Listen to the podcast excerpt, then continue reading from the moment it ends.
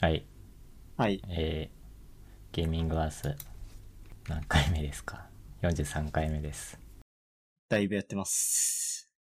と、2ヶ月に1回だいたい撮ってるんですけど、今回はちょっと遅れそうで、まあ5月中に撮る予定だったんですけど、今5月28日で、多分出るのは6月になると思います。あれ、エナジムさん撮ってなかったああ、撮ってたけど、まああれは例外というか、あ、そうなん。特殊というか 基本的に隔月のつもりわかんないけどへい。はいで、えー珍しく朝収録収録してますよろしくお願いしますお願いします。えー、ちょっと遅れた理由はいろいろあってなんかタイミングが合わなかっただけなんですけど ちょっとコンディションが悪かったりしてあの花粉かわかんないんですけどすげえ鼻水が止まんなくてまあ、温度下がったり上がったりしてるしな。うんそのせいかな花粉はなんかもうピークは過ぎてきてる感じかなうん。うん。あ、でも俺一年中割とブヒブヒ言ってるから、あんまり関係ないんだけど。えー、というのでちょっと収録は遅れて今5月末です。おえー、じゃあ VCT の話からいいですかね。はい。えー VCT バロラントチャンピオンズツアーの、えーリーグ自体も終わって、プレイオフも、えー残すところあと、え1戦、まあ、パシフィックの話しか基本的にはしないんですけど、へい。えー一応プレイオフにはゼータディビジョンが、えーリーグ戦、えー結局4位だったのかなリーグ戦4位でプレイオフに進出して、まあプレイオフで残念ながら、えー敗れてしまって、えーマスターズ東京には、えー来れないと。これずと。いやー、ゼータディビジョンのいないマスターズに意味なんてあるんですか マスターズ東京。 日本チームなしという結果に終わってしまいました。ちょっと残念です。いやー、惜しかったんだけどなー、なんかいろいろと。まあまうん。あ、い世界が強いと。や、まあそんな簡単じゃないんだけど、うん。来てほしかったなぁあのチケットは結局取れなかったんですけど俺はああ、のそうなんだ。うん初戦初戦を取ろうとして開幕戦いやゼータディビジョン来るなら絶対開幕戦だろうという 予想のもと 実際決勝とかのチケット取ってもだってゼータディビジョンが上がってくるか分かんないし正直それはうん。ゼータの試合が見れるなら開幕戦だろうという予想のもと開幕戦チャレンジをしたんですけど取れなくてうんだから VCT は結局マスターズ東京は見に行かないことにまあ気が向いたらオンラインでね。見ればね。うん気が向いたりとかまあ見るんだけどオンラインああどうだろう ゼータ出ないし見ないかもしんない いやマジでこうひいきのチームって結構重要だなと結構思うねなんか中国んひいきの推しチームのあ、そういうこと推しチームがあるかないかまあ、まあそうね。うんえー、という感じでまいやあ、でもまあ、バロラントシーンちょっと俺もーうんちゃんと見てはないけど、うんなんか、い、いつから日本はメジャーリージョンになったのって思うぐらいみんななんか期待してたけど、うんなんかすごいね。かわいそうだね、逆に俺。選手がかわいそうだと思うけど。期待されてってことされすぎじゃないでもまあ、期待されることはいいんだろうけどさ、そのなんうんか勝って当たり前みたいな雰囲気になってるのが俺はすごい謎だったわ。勝って当たり前ではないんじゃないわかんないけど。もう東京に来るでしょみたいな感じのノリだったくない いや、でもそこは、 意地でも来る、あれじゃないの選手的にも。意地でも行きたいところだから、やっぱり、同じじゃないそれは見てる人も。と思うけど。なるほどね。うん。 いやー、まあ、わかんないけど、わかんないけどというか。 こう、なんか反省 すべき点があるとしたら、えーデトネーションフォーカスミなんで。 これはちょっと、リーグ戦一結局一勝もできずに、まあ、ゼロ勝は、まあ、どうなんだろうね。うん。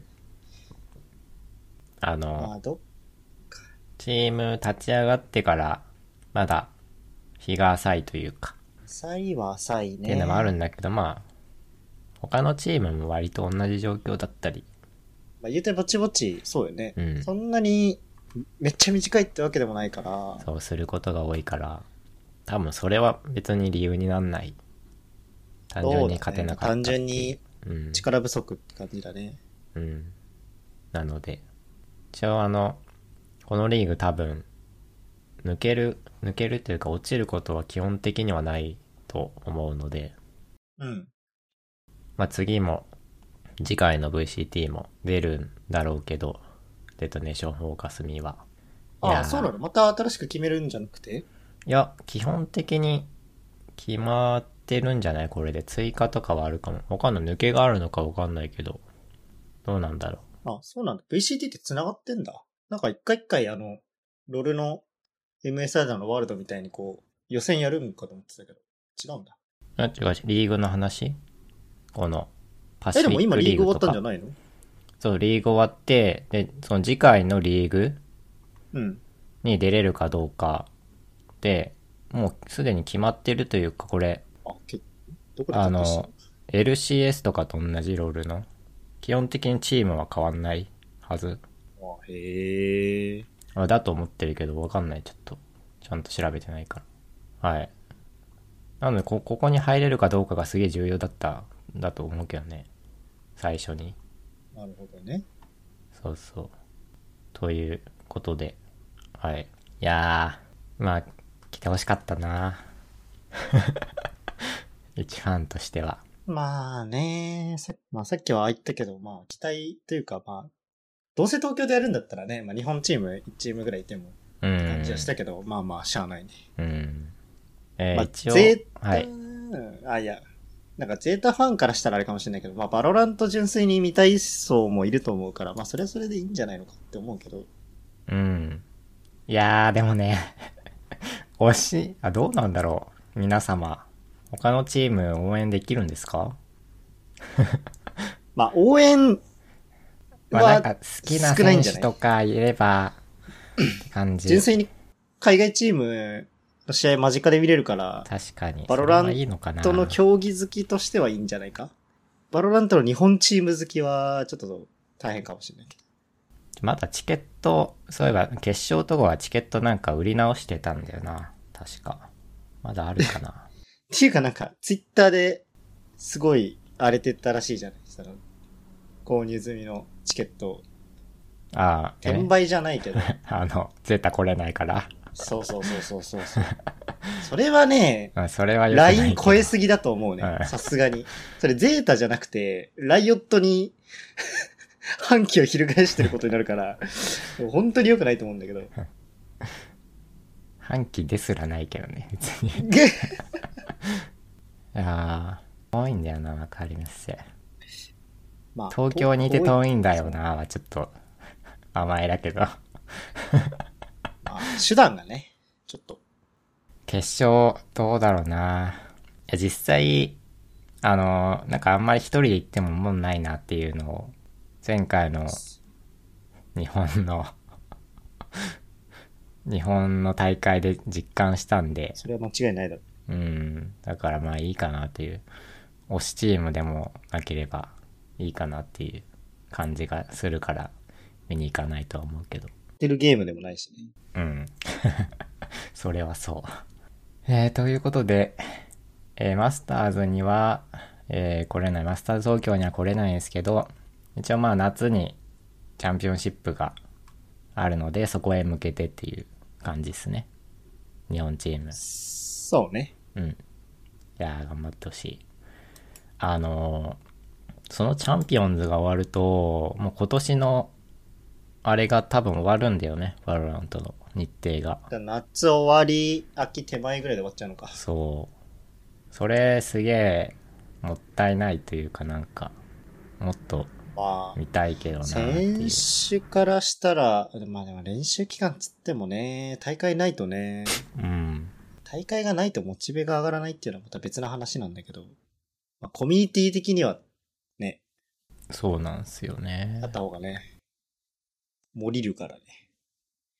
まあなんかイベントとかはあるだろうけど、純粋な大会とかリーグとかは多分そこで終わり。チャンピオンズ、夏のチャンピオンズで終わりな気がする今年。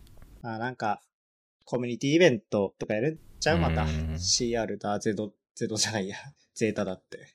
うん。いやーはい、という感じです。はい。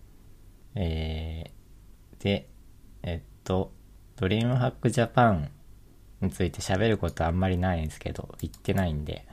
なんかさ、うん。このラジオで話題出した時は割と注目みたいな感じだったけど、うんなん。か、なんこかっそり思ったのと違った。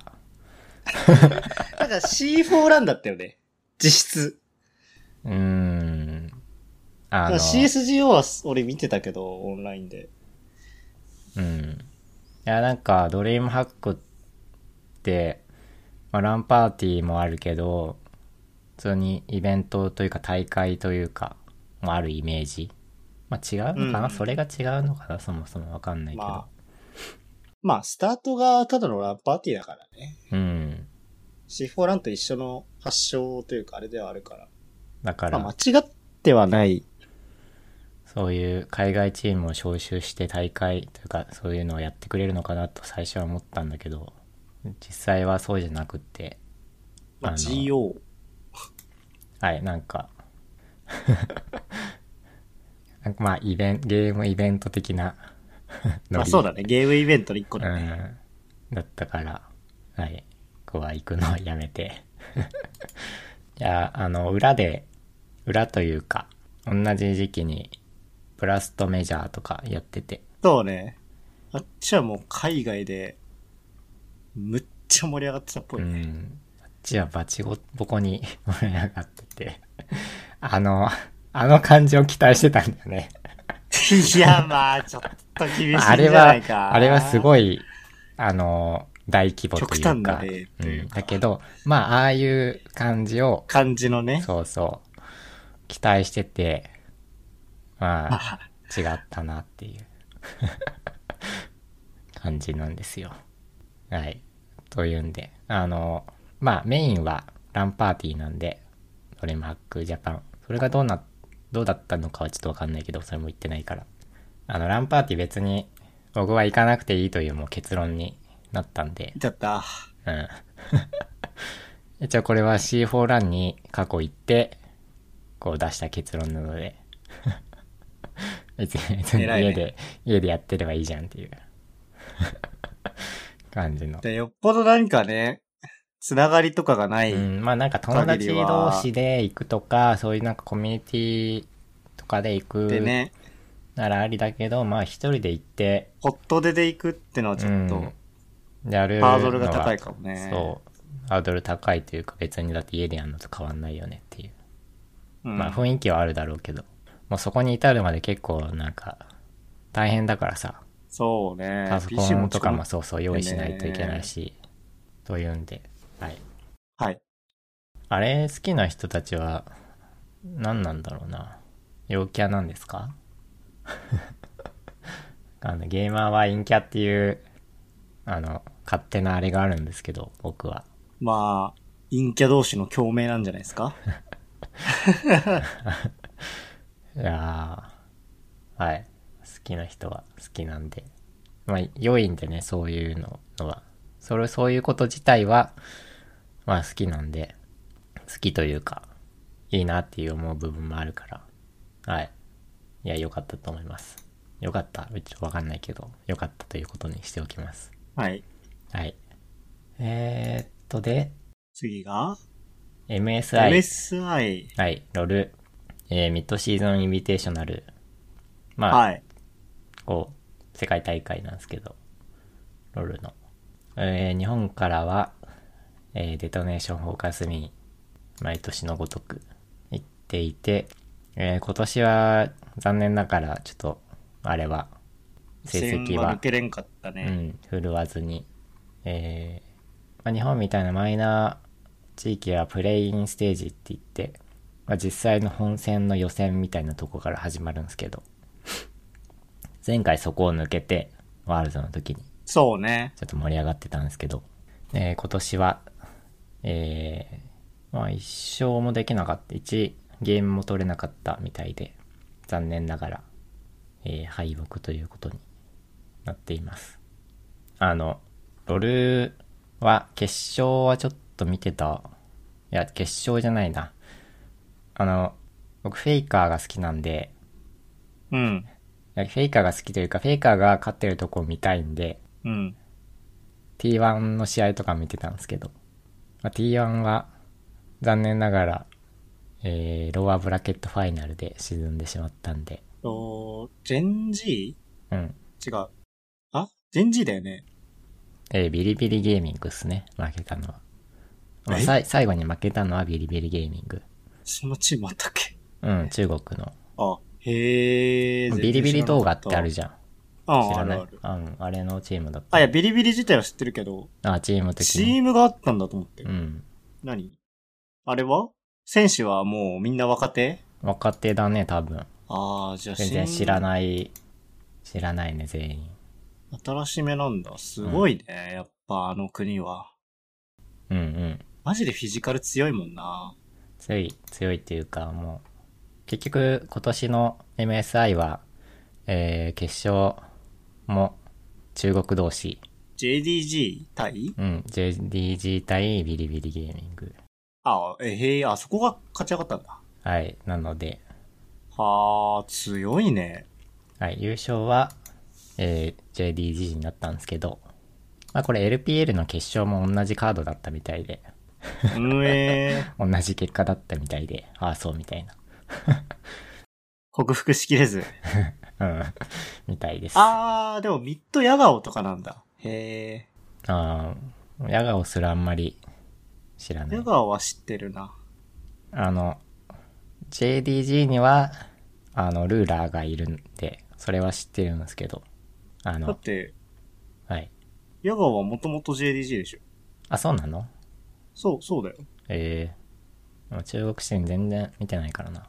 まあ、ルーラーくんは、えー今年もベスト、ベスト ADC の座を 確保するということで。でもそんなに優勝してるイメージなかったけどね、ルーラ。うん、まあ、まあ、強いけど、みたいあな。の、韓国 で LCK で優勝とかするのはなかなか、まあでも、マジのトップ、トップ ADC の一人だもんな、ルーうラ。ん。もうあの、フラッシュ、バルスでフラッシュウルトで、陛下のカルマを捕まえる、ワールドチャンピオンシップ2017のシーンしかもう、思い浮かばない。あれあれで陛下が捕まって、そのままゲームが終わるっていう。もうそこの印象がここ強すぎて、ルーラーはね、フラッシュフね。ラッシュインウルト、もう、マジでお家芸だろうな。マジで最強だった、あれが。あれが最強だったというか、もうあれで決まった。ルーラーが決めた。2017年の決勝は。いやーはい。という感じで。いやー、そう、T1 のラインナップを見ても、もうフェイカー以外すげえ若いんですよね。そうね。はい。フェイカーおマジ兄びっさん、くりしたわ。頑張ってるというかケリアとかさ、うん。超若いやんと思っクて。ソ若い。うまいしとかさ。そうだね。でも、それ以上に、やっぱ、中国陣営って相当若いよね。うん。まあ年代はそんなに、まだ10代は少ないと思うけどね。だってさ、やばいよ。やばい、マジで。若すぎ るよ。どこだっけはい。えっ、と、ピョシクとかさ、うん。ああれでも20いいってないピョシクとかは。わつだっけかんないけど。今、それこそ、ジェンジーとかにいる人とかは、まあペイズだね。あ、ペイズ16だっけ ?7 だっけ17だね。やばいよね、マジで。うんそれであの、あれだもんね。でもなんかな、あれじゃん。あの、インタビューかなんかの記事でさ、うん。 ロレの家庭教師、親につけられてたんでしょ。あ、そうなのすごいな。そうそうそう。その話してた。誰がついたんだろう。わ家かんない庭教師。家庭教家庭師教師最強最すぎるよ強では。、それは。ピヨシ君、マジでやばいからね。まあ、ペイズね。あ、ペそう、ページ、ページ。まあ、ルーラーの後釜としてふさわしいのでは ないでしょうか。チェンジ、チェンジページね。はい。そう親に相談して、うん。母親が、ロルの元プロプレイヤーを持ってきた元らプしいロ。。誰 ?ADC。えー、誰なんだろうね。わかんない。どっかインタビューとかに載ってないかな。 面白いんだよね、この。ソースの記事がまあ、訳してる人もセンスあるんだけど、その、なんか何回か 軽めに、普通のうん。家庭教師な感じで、ランクを上げるための指導をもらって、うん。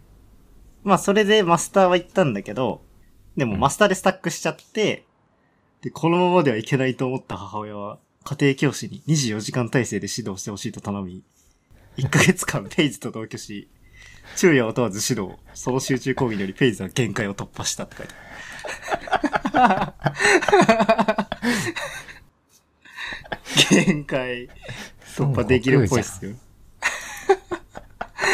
ガチでやばい。いやー、すごいなそれは。でもだから15、6の話ってことだよね。多分ね、15歳とかの話だと思うから、すごいよな、マジで。いやー、家庭教師気になるなだって誰なんだろうね。うんまあでもさ、結局さ、別に自分のプレイがさ、超絶上手くなくてもさ、教える人とか、上手い人がいるわけで、うん。結構実績をお持ちの方を呼んだんじゃないうん、誰だろうすげえ気になるけど。元プロ。なんだろうなはい。はい。そんな、はい、という感じの MSI の話。えー、デトネーションフォーカスミーは、まあ、どうなんすか。ちゅもう韓国人3人になっていて。そうね。うーん。まあ、ユタポンもなんかインタビューで話してたけど、うんまあ正直今回の MSI は、お試しみたいなところがあるからっていう話はしてたから、あ多分みん、みんな全員そんなに落ち込んではないと思うけど、まああと、ー、うん。ポルツー君がどれだけそうだ跳ねるかっていうところやね。うん。まあこの経験を糧になんか、次跳ねてくれれば全然はいはい。っていう感じではあった俺は。そう、エビの、そう、エビくんが EU に行ったんで、まあその後釜として入ってるのがトルツーくんなんだけど。若いしね。うん。まあよくやってると思うけどね。個うん人的には。だってね、急に、まあ、いくらアカデミーにいたからってね、そんな、うん。その国のリーグのさ、一番上にいるチームのさ、トップをやるってなったら、だいぶしんどいからね。なんかすでに感情はなさそうだけど、トルツーくん。まあ、もともとなんじゃない はい。ちょっと頑張ってほしいですね。はい。全然うまいしね。うん。えー、という感じです。ユザポンはいつまでやるんだろうなというのをいつも思ってる。ねうえ。ん。もう26なんで、今年27かなうーん。もう結構いい年なんだけど、ユタポン、 ユタポンの代わりなんて出てこねえだろうなぁとは、 個人的には思ってしまうぐらいのまあ、別なあれになるよね、多分、スタイルとか。天才なんで、あれは。まあ10年に一度ぐらい、まあそういう人が出てくるかもしれないけど。それユぐらタいのポンに似た属性のプレイヤーって、マジで、いるいや、いないよ。若い子で、 いないいない。じゃああれが簡単に出てきてもらっては困るよ。 10年っつったら一応もういる。あまあ、あれにはねそうそうそう。まあギリいないか。16、17。うーん、まあでも、ユタポンはでもそのぐらいから割割と競技シーンっていうか、まあ、まあ言うて14、5歳ぐらいからもう、ゲーム内のスコアはもう相当良くて、うん、って感じだしね。はい。というんで、ちょっと頑張ってほしいです。もうちょっと、もうちょっとというか、はまあ、まだできると思うから、年齢的には。はい。という感じです。えー、次、いいですかね。はいえーポケモンの、あの、ポケモン夏に、えー、世界大会があるんですよ。おいつも、毎年。はいはいはい。今年は日本で開催されるんですね。横浜で。日本、うん。多いね。日本いや少ないよ。ゲームイベント。あ、ゲームイベントはね。確かに。で、それの予選が最近あったみたいで、ああ。はいはいはい。ポケモンまあ予選というか予選の予選みたいな感じ。ちょっとわかんないけど。ポケモンのなんか世界大会に出る出ない決めるのって、うん。うん。なんかまあ、特殊というか、基本的に全員がそれに参加できるんですね。チャンスがある。うん。特に資格は必要ない。うん。で、その、一定の期間中のランクマッチというか、そういう大会用のマッチングのを何戦かやって、それのはいはいはい結果で決まるらしいんですよ。うーん。そのレートが左右し、左右というか上下して、勝ち負けで。まあだからその期間中に、まあその大会のランク戦を何戦以上やるみたいな。はいはいはい。で、その最終結果のレーティングで、こう、本戦の出場者を決めるみたいなうん。感じ。まあ、ありがちというか、うん良さそう。なんですけど、なんか、今年は、すごいなんかいろいろ問題があったみたいで、基本的に、あのーまあ、レート戦なんで、勝ち上がってる人たち同士でマッチングするというか、同じまあ、レレーートトがの、まあそうだよね、そうだよね。人たちとマッチングするのがまあ普通なんですけど、なんか、 終わって次の試合もまた同じ人みたいな 感じのことがあったり、まああのまあ、それは、マックス許容するとしても、その次にある、あの、階層ポケモンがいるわ。もう、ピザポケモンはさすがに、ちょっとわかんない けど。あのすごいね。で、なんか一回始めると、なんか途中で中断できないらしくって、はいはいはいはい。試合終わったらまたすぐ次の試合みたいい、いくら、家だからといえどっな。うん、トてイいう。レ休憩すらできないみたいな。まあ、そう まあどうなんだろうね。うん。で、なんだからか、もう、一通でやらないといけないってことそなんう、で一しょ。通でやらないといけない。すごい、とんでもない時間かかりそうだね。で、結局、なんか冷凍も見れなくって、自分のそえー、見れないんだ。う、終わった後もなんかよくわかんないみたいな。こんなの初めてという感じだったらしく。ああ。そうか、前までは違ったわけだもんね。うん。前まではまああれか、その期間中、規定の好そう、そ試の合数をやって、戦闘数だけやればいいだけ。きなタイミングでやればよかったんだ。まあ後になればなるほど人もいなくなっちゃうから、みんう。なんやるだろうけど。とはいえって感じだね。そう。へで、ーなんかまあ、後で出たのは、全部不具合だったらしい、 らしいんですえけえど、ー、それどうすんのうん、どうすんだろうっていう。なんか、なんか出てた気がするけど、ちょっとそれは、詳しく見てないけど、お詫び申し上げます。うすん、ごいなんか。ね、出てたはず。えどうしますみたいなのが。もう一回はやらない気がするけど、どうなんだろう。ちょっとわかんないけど。まあなんかそういうことがあったみたいで、ちょっと燃え上がってたんで。いや、ポケモンも結局、ああ、できなかったんで今年も。 今年もというか。新作が出るたびによしやるぞという意気込みはするものの、ー、なんだかんだ買ってちょっとやって、なやんれだてかないんだ、ねそうそうそう。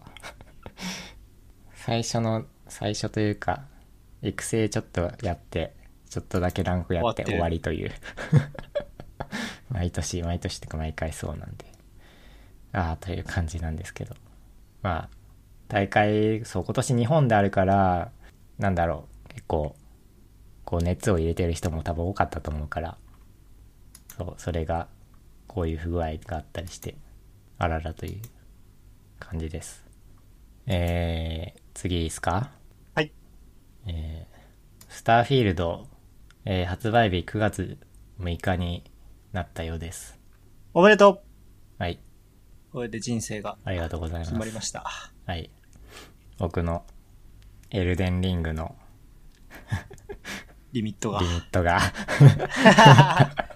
決められ、早まってしまう。今年中というよ予定だったんで、なんならもう2ヶ月弱しかないという。スターフィールドは、えーベセスダソフトワークスが25年ぶりに放つ、ああ、完全新規オリジナルタイトルね。はいうんうんうん今までは結構ナンバリングを多用してたと。うん。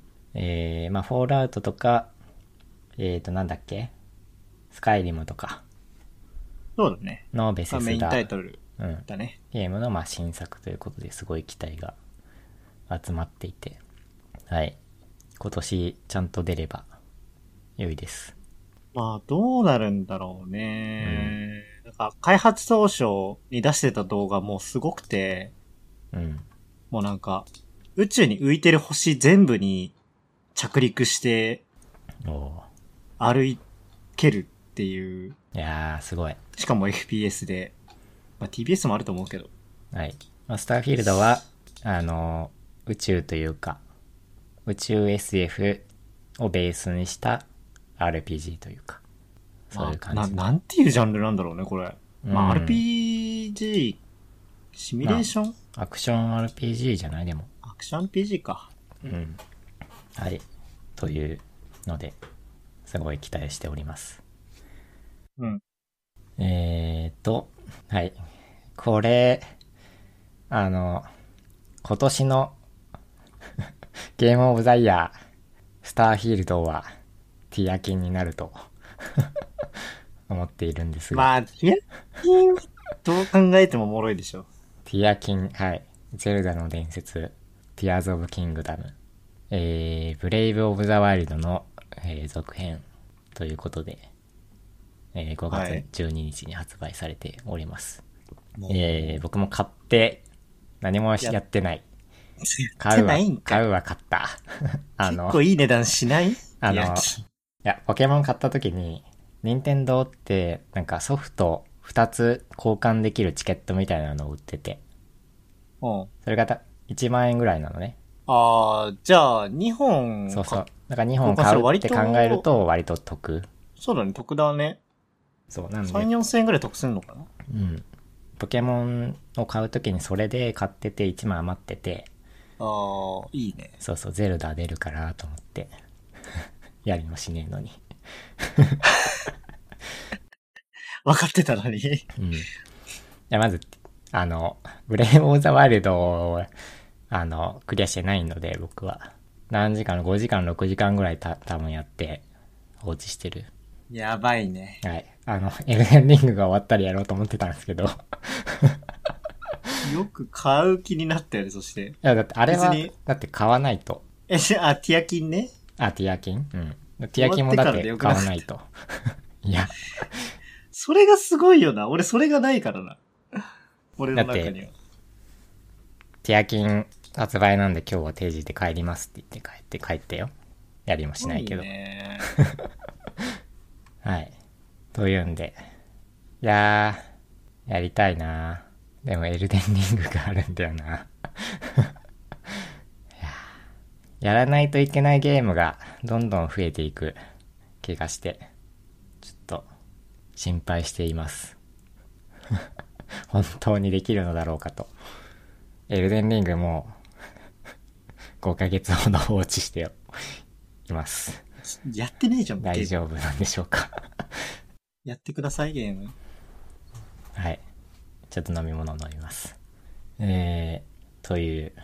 いやーはい。良いっすね、ティアキン。やってないけど、良いっていうのがもうわかる。のと、えー最近出た、メタルギアソリッド3リメイクの発表がね。しかも、音声は、うん。ボイスキャラボイスは、当時のものらしい。うん。うん。あの、すげえ不安。いや、確かに、ちょっと、な、亡くなってしまった声優さんとかも一部いたりして、うん。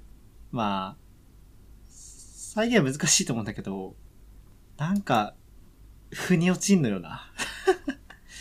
3リメイクかーと思って。うん。まあもう、リメイクしてほしかったな小島さんはもういない、そう、だから、ないので、何が長いよね。何ができるのかという。ボックスエンジンって結局持ってったんだっけ、小島さん。もうあげちゃったんだっけ、コナミに。ああ、どうなんだっけ。わかんないけど。いやー、まあ、やるんじゃない やらないのやるでしょう、だってこれは。いや、俺はやらないあかやらら。ない。俺はちょっと MGS3 の記憶を汚したくないな。相当やったからね、このゲーム。相当やった。俺、どん、どのぐらいだろう ?5、6時間やったかな。3やっは。てないやん。やってないよ、それは。イタルギアソリッドは、あの、MGO だけ、メタルギアオンラインだけやってた。あー。えじゃあ4買っうん、たの4 4か、買ってる、買った。なあー、そうだよね。でも4はやってない。すごいよね。 オンライン対戦しかな興味なかった。うん。ということで、まあこれもまあ、まだ制作決定ってだけ作ってますだっけまあ、作ってますでしょ。うん。発売日まあ未定なんで、早くて来年、遅ければ再来年ぐらいうん。に出るんじゃないかと思っています。まあ来年じゃないかな。まあ、に別に2そん年な置くことある置く、置くゲームは置くか、でも。まあ、いや、うん2年置いたらちょっとなんか遅い気がするよね、リメイクにしては。そうね。うん。まあ来年じゃないかと思います。えー、ハウケン。読み方合ってる宝剣、ホウケン。二剣リボン、うんお話しする。これいやちょっとやったことあるような。あれオンラインであった昔。ーうん。なん、えっと、10年前くらいかな。うん。から、え違う、7年前くらいか。一応4年前くらいまでは稼働してたんだけど、あー、サービス終了して。まあ、PC はなくなって、うん。今週はあったみたい。うん。このゲームも結構俺やってて、意外と。うん。ロルで大学4年間、結構俺ロルをやり込んでたんだけど、うん。それの、対のゲームとして、ああ、もうロルやる気ねーって時にやってたゲームなんだけど、まあまあやり込んでて、はい。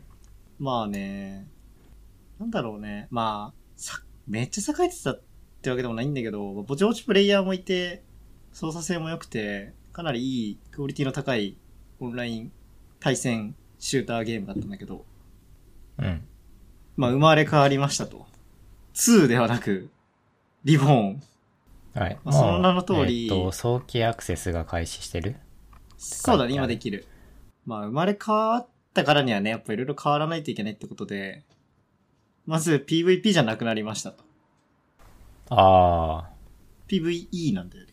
ー。うん。それだいぶ変わってないまあ、リボンだから ね。うん。まあ、そう か。そうか。で、で、あの、出てくる敵が、だから、ロボットじゃなくて、すげえ小粒の人間なんだよね。あで、しかも、なんか、そう、味方に引率されてステージを進んでいくんだけど、ー。うん。なんかね、なんだろう。これ PC で動かすこと想定してたのかなってぐらい、もうめちゃめちゃ一本道のゲームで、多分ね、あれスマホでも動くね。っていうぐらい、ひどかったね。ああ、ひどかったんだ。うん。俺はね、20分持たなかった。ああ、そうですか。そう、これ、あ、これチュートリアルだから、あ、こんな感じなんだ。へえ、この後どうなっていくんだろうってやってったんだけど、うん。あの、チュートリアル終わっても変わんないから、あ、これずっと最後まで続くんだ。じゃあいいや、ってなった。ゲーム自体が洗練されておらずシンプルすぎる。書いてあります。なんか。シンプルすぎるの言葉じゃ収まらないぐらいシンプルだね。まあ、早期アクセスなんでということにしておけ ばなるほどね。良いのではないでしょうか。しかもさ、レビューでも無限に書いてあったんだけど、感度の設定できないんだ。で、だか終わってないなんかそれは。ら、0.5センチぐらい動かしただけで振り、振り返っちゃったりするから、なんかね、すごい。いやいろいろ作られてない、ね。ーはい。まあ、うん。ち早期アクセスなんで。ょっと早期アクセス終わったら、ちょっと、いろいろ考え直してもらってね、はい。作り直してもらったらいいかなっていう感じ。まあ多分いいゲームは早期アクセスからいいけど ね。基本的に。まあ、15年前だったら、うん。やったかなって感じだね。うん。うん。そ、そのレベル。そのレベなルるです。ほど。はい。はい。ちょっと期待しすぎたかも、俺が。ああ、それはあるかもね。うん。申し訳ない。はい、そんなゲームでした。あの全然プレイしなくて大丈夫です。はい。OK。リ ボン。はい。えー、っと、ゲーム系は、えー、そんなところ。えー、ドラクエモンスターズの新作もなんか発表されてて。ドラクエ。はい。知らないなんか5月知ってるけど27日、昨日ドラゴンクエストの日だったらしくて、あ、えー、ドラゴンクエストモンスターズの新作スイッチで開発中らしい。うーん。いや、ドラクエはもう一時期から全然何もやってないから、まあ、確かにそう言われてみて俺も触ってはないね。うん、でもモンスターズ割と好きというか、昔よくやってたと思うから、ちょっと、まあまあいいゲームだね。ワン、ツー俺どっちもやったかな、いっぱい。うん、ちょっとだけ期待しています。やりたいなと思ってます。はい。はい。そんなところかなあの、あれはどうですかスト6。スト6は、まあ、俺はあんまり興味湧かないけど、うん。まあでも、格ゲーやってる人もやってなかった人からも、その実際にプレイした人からの声はいいから、うん。まあなんか、ゲームとしても面白いし、格ゲー人口増えるし、いいいんじゃないかなって。ああ。なるたほだど。俺、なんだろう、あの、キャラクターとかがね、現実に寄りすぎてると結構あんまり、なんか俺気持ち悪いなって感じちゃうから、ビジュアルなんか結構変わってたよね。そう。スト5もね、結構それが厳しかったんだよな。見た目が俺あんまりなんか、もうあ結構ダメで。で、スト4とかは結構アニメ調なんあ。だよそね。うだね。うん。そう、だから、なんかね、それが俺結構ダメで、だし、うん。まあ、そもそも別にそんな俺、格ゲー、ゲー大好きってわけでもない から、やってるけ大好どきじ。ゃないの。いや、やってるけどう、ん。だってあれも、アケコンとかも持ってるでしょあ、持ってる持ってる。うん。大好きじゃないの、それは。でも別に格ゲーだからってとりあえず触るってわけじゃないかな。ああ、なるほど。面白いゲームの一つなだけであって、はい。だ FPS に関してはとりあえず触るけど、うん。格ゲーは触らないかなっていうへえ。感じだね。まあ発売されてよっぽどみんななんかやってて面白いんだったらやろうかなーぐらい。最近、なんかでもやってない格ゲあ、まあギルティギアはやってるよ。ー。ああ、ギルティギアか。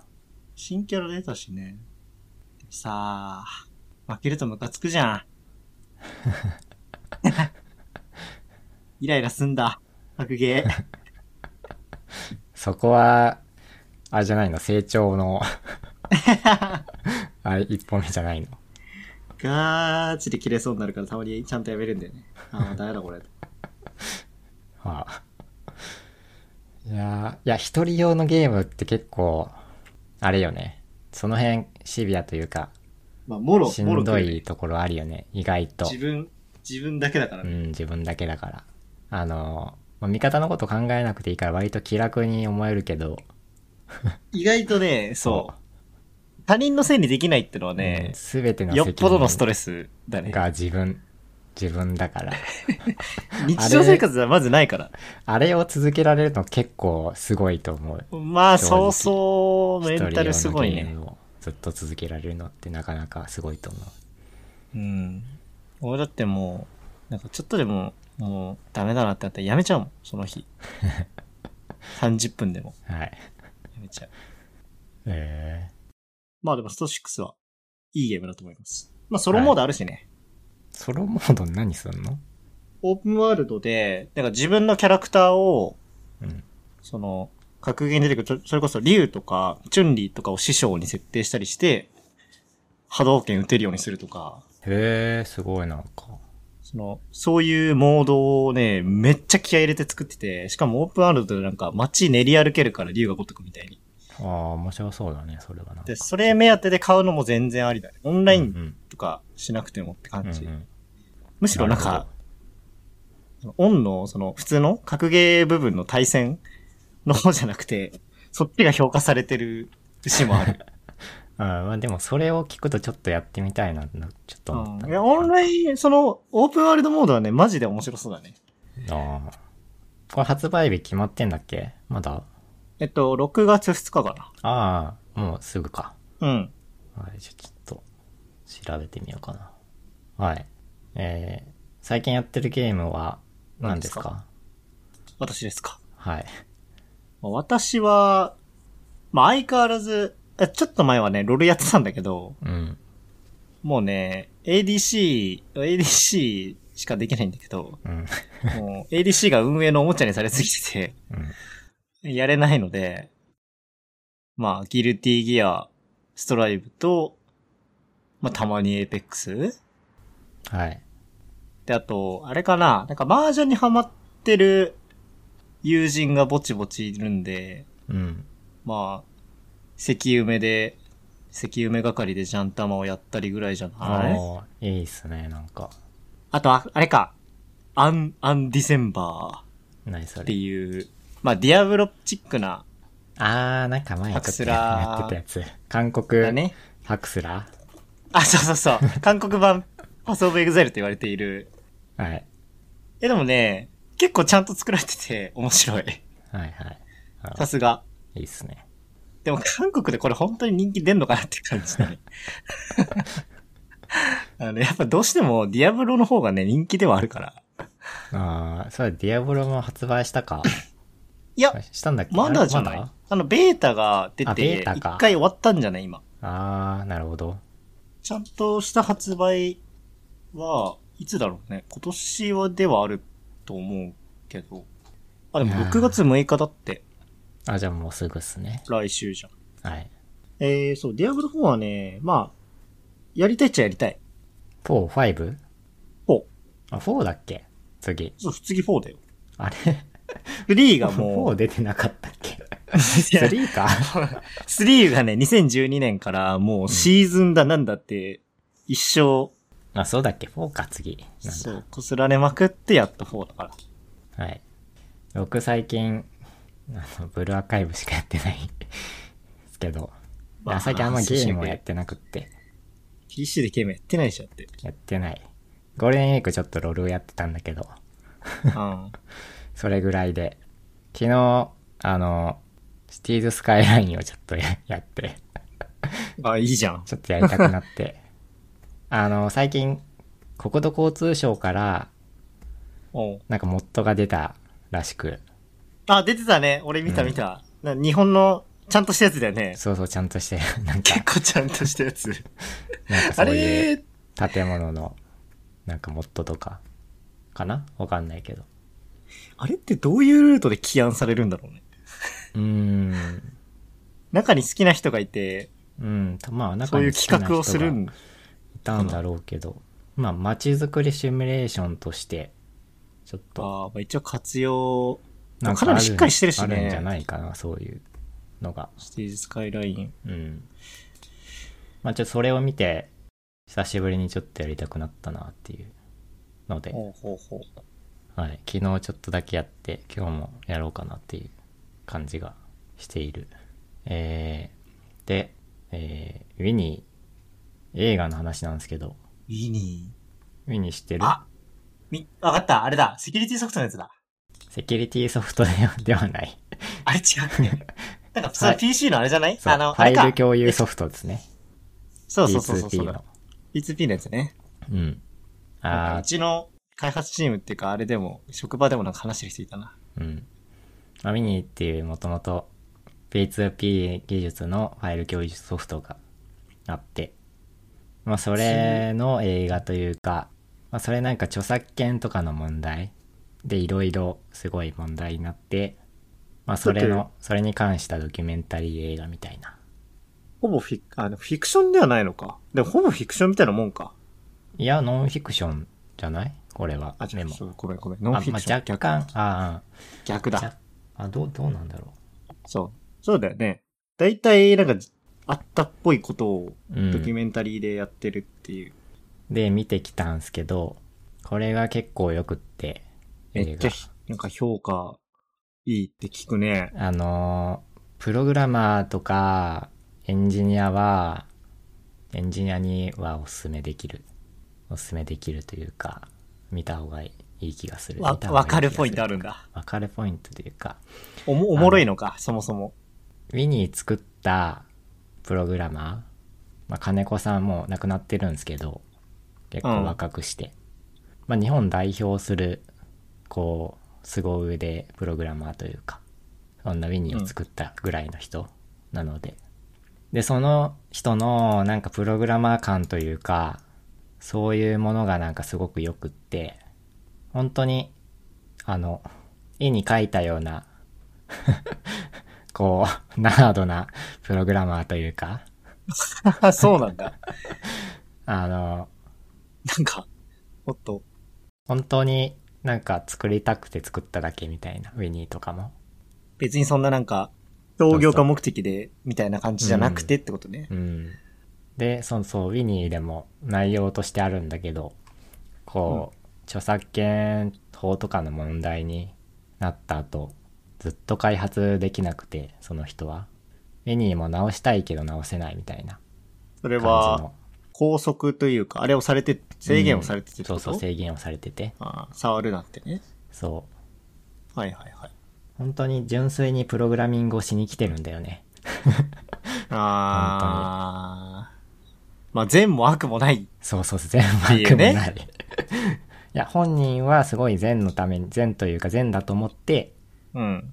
良いまあ技術、自分技術だとがや思っりたいてこ、とをね。そうそう、やってる感じで、もうなんかその感覚というか、こう、プログラマーの鏡みたいな感じうん。があって、それがすごくいいなと思って、はい、というの、というところがすごく良くて、はい、良かったです。ウィニー。多分もう公開は終わってるけど、なんかあれが、機会があれば、ちょっとおすすめです、これは。まあ普通に見ても、どうなんだろう、面白いか、ちょっとわかんないけど、どうなんだろうね。そういう知識とかがうんほぼないうん人。から見て。ウィニーに対しての、あ、でもウィニーに対しての説明とかしてたらマジで億劫になりそうだしな、内容。うん。まあ、ある程度、だからそのノンフィクション、実際の話だからある程度予習できるから、まあ予習してから行くのがいいんじゃないかな、そういう人は。まあ、予習っつってもね、うん。まあ、ウィニーがどういうものかぐらそいうそうかそう。どういうものかどういうもので、どういうことがあったかぐらいはね、うんまあ、さっくり見れるから、はそれい。ぐらいか。なんで、はい、はい。プログラマーとかエンジニアの人はおすすめです。はい。はい。えー、っと、えーゲーム散歩が復活しました。おめでとうございます。マジおめでとうだね、これ。うん。相変わらず面白かったし。はい、ゲーム散歩、何かというと、もともとライブドアのチャンネル、YouTube チャンネルで、まあ、企画されてやってた、えーものな、動画なんですけど、まあ、あるゲームを、こう、そのゲームに関連する、関連というかそのゲームの内容に関連する専門家と一緒にやってみたり、えーするもので、まあ、有名なのだと、あの、デトロイト・ビカム・ヒューマン、うん。こう、アンドロイドのことを扱った。最初だったよね、それが。あれは割と初期じゃなもいうかな初期でもう、最高だよね。うんそれを、あの、精神科医とうかんカウンセラーをやっってる人と一緒に、まあ、アンドロイドの心とはななんぞやみたいな感じで やっていくみたいたな、り、うん、あと話はで、大体あれだ面ね白いんだよね。グラセフを弁護士と見るやつとかあ、ね。そうそうね。あれは面白いね。も うめちゃめちゃ面白かったね。そあと、意外と好きなのは、あの、アサシンクリードをギリシャ神話とかの人とかと見るやつう。とうんうんうかん。がすごい面白かったかな。歴史系。そうそう。意外と、し、あの、神話に対して忠実だったりとか、細かい事象が、ちゃんと作ってるんだなって。まあ、どれも面白い。この回なんか微妙だったらみたいなのないしね。うん、大体面白いからな、そういうのは。戦争の時の、戦争のあ何のゲームだったかななんかのゲームの、あの、兵器、兵器の専門家の人とか、二人あのやつとかもマジで面白かったし、もう形見ただけで、これ、何、何年頃の何型だよね、みたいな話が始まったりとか して、マジで面白いね。やっぱ知識あるとあ、、うん、面白いよね。おもれ知っ識くなるんだなーっていうのはね、露骨に感じるね。で、そのゲーム散歩シリーズなんですけど、まあ、元々の企画者というか、が、えーライブドアから抜けて、多分、ちょっとわかんない理由はわからんそけのど。うん。で、まあその人独立してゲーム散歩っていうシリーズで、えー動画を上げ直しているというか。なんかもともと転職目的だったらしいけど、うーん。とりあえず自分で株式会社のあれを立ち上げああそうてなっんだ。ていうらしい。なんか YouTube のあのせ説明欄に書いてあった。えーそうで、そのデトロイト・ビカム・ヒューマンのシリーズもまあ1本しか出てなかったんだけど、まあついに続編というかもう何年ぶりという、何年ぶりだろう。5年とか多分。そんぐらいだね。だし、よね4年ぶりとか言ってたかな、 3年動画の中では3年4。年ぐらい。うん。ぶりぐらいに、まあ、そう、そう、そのライブドアでやってた回は1回しかやらなかったんだけど、まあ、続きもちゃんとやっていこうっていう感じで。うんうんうん。今2本出てるんじゃないうん、日本出てる。いやー、あれがすごい面白いから、すごい待ってましたって感じだよね。相変わらずおもろいね。 マジで面白いわ。うん。はい。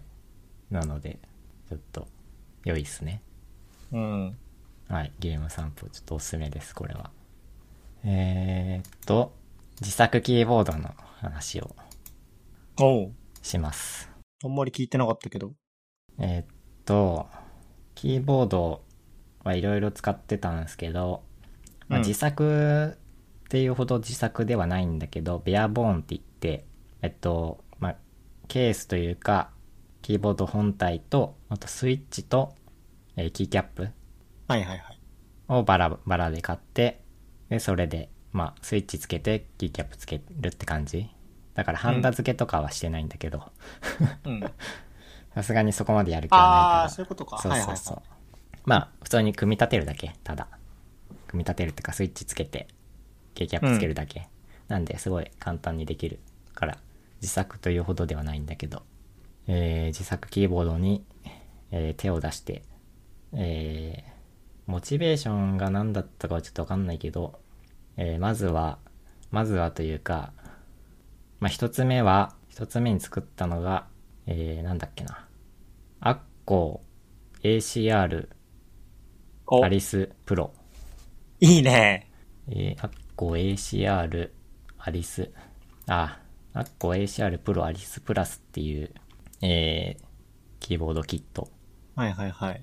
にして、まあ、それはどういうものかっていう、どういうキーボードかっていうと、えー、アリスレイアウトっていうレイアウトで、えー、キーボードの真ん中で、えー、ちょっと分割されてるレイアウトで、キーボード自体は、まあ、一つなんだけど、こう真ん中でキーとキーが離れてる感じのレイアウトで、そういうタイプのものあをあ、ちょっ湾と曲、してるやつか。そうそう、ちょっと8の字みたいになってるやつ。はいはいはいはいはい。そう、それのタイプ使ってみたくって、で、まあ完成品とかもあの、キークロンとかから出てるものがあるんだけど、まあ、せっかくだから、こう、スイッチとかも自分で選んでやってみようということで、うん。はい。えー、それとスイッチが、えー、ボバ U4 っていう、バ UFO。はい。えー、これ、静音タクタイルっていう属性ああ、のはいはいはいはい。スイッチで。まあ、タクタイルのスイッチは、まあ、チェリーで言うと、茶軸とか、そういうタイそうだね。プ。うん。で、まあ、会社でも使おうと思ってたから静音のタイプうん探して。。セオンタクタイルマジで音静かだからな。うん、めちゃくちゃ静か。ポコショッポクコそうそうななんだろう。職場でもなんかすげえ静かだねって言われたわ。 ガ前チながんうるさかかったかわかんない けど。いや、前もねなんかあのね、静音タイプを使ってたからそこまでうるさくはなかったと思うんだけど。あの、静電、容量無接点とはまた違うなんか静かさなんだよな。うん。えっと、前使ってたのは、まあ、職場で使ってたのは、キークロン K8、えー天気レスタイプのやつに、えーチェリーのピンク軸、静音赤軸にしたものはいはいはい。を使ってて、まあ、それからの乗り換えだから、それ自体もそこまで多分うるさくはなかったとは思っているんですけど、まあでもなんか赤軸は底打ちのした時の音がね、やっぱどうしてもそうだね。カンカン出ちゃうからね。はい。ボバ UFO めちゃくちゃ静かなんで、ちょっと静音タイプが良いという方はおすすめなんですけど。